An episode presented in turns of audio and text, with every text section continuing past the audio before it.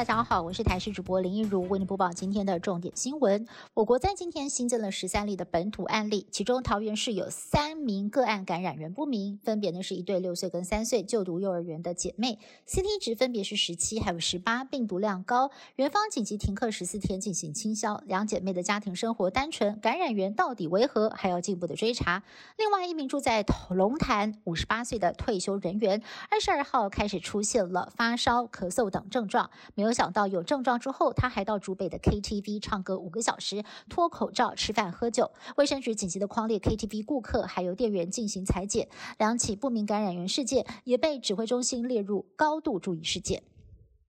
疫情往南延烧，现在台南也沦陷了。台南历经了两百一十二天。无确诊病例在今天破功，新增两名本土个案，其中一名是七十多岁的阿嬷，她的女儿跟孙女日前从美国返台，先后确诊。阿嬷到防疫旅馆照顾孙女，也被感染。不过卫生局表示，阿嬷目前没有社区的传播风险。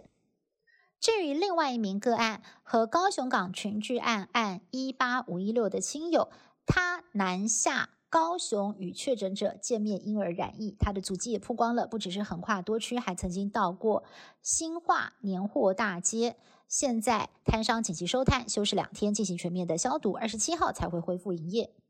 考量到博流当地近七天每天平均新增七十二例的确诊个案，疫情有升温的趋势，指挥中心也宣布了即日起将博流升级为旅游疫情建议第三级警告，等同于宣告旅游泡泡正式破灭。对此，有旅游业者表示，自从台博旅游泡泡回台追检政策加严之后，就已经有很多的旅客退团了，只剩下部分的人还在观望。如今确定喊卡，将会提供全额退费，或者是开放让旅客延期出团。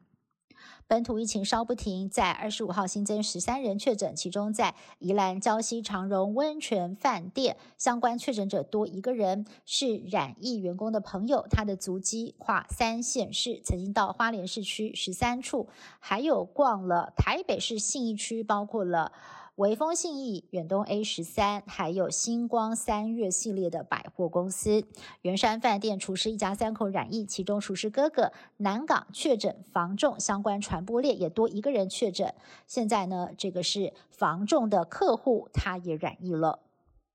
高雄港确诊的一家三口日前基因定序出炉，感染的是 Omicron 的亚变种 BA. 点 two，让万方医院医师潘建志非常的忧心。他就说了，这个被国外媒体形容叫做 Omicron 妹妹的病毒传播的速度又更快了，已经让丹麦、瑞典原本减少的确诊数增加起来，而且渐渐取代 Omicron 成为主流变异株的趋势。他也直言了冠状病毒的进化速度就像是螳螂捕蝉，黄雀在后，想要借由 Omicron 达成。群体免疫未免太天真。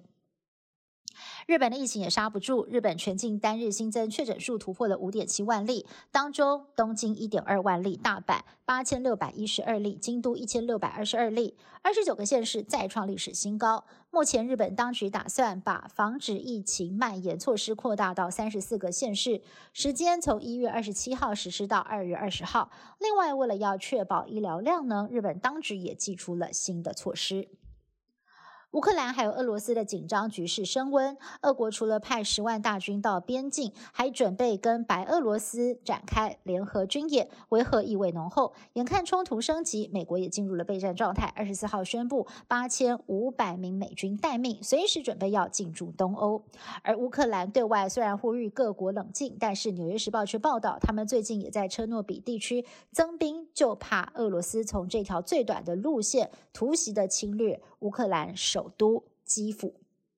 以上新闻是由台视新闻部制作，感谢您的收听。更多新闻内容，请持续锁定台视各界新闻以及台视新闻 YouTube 频道。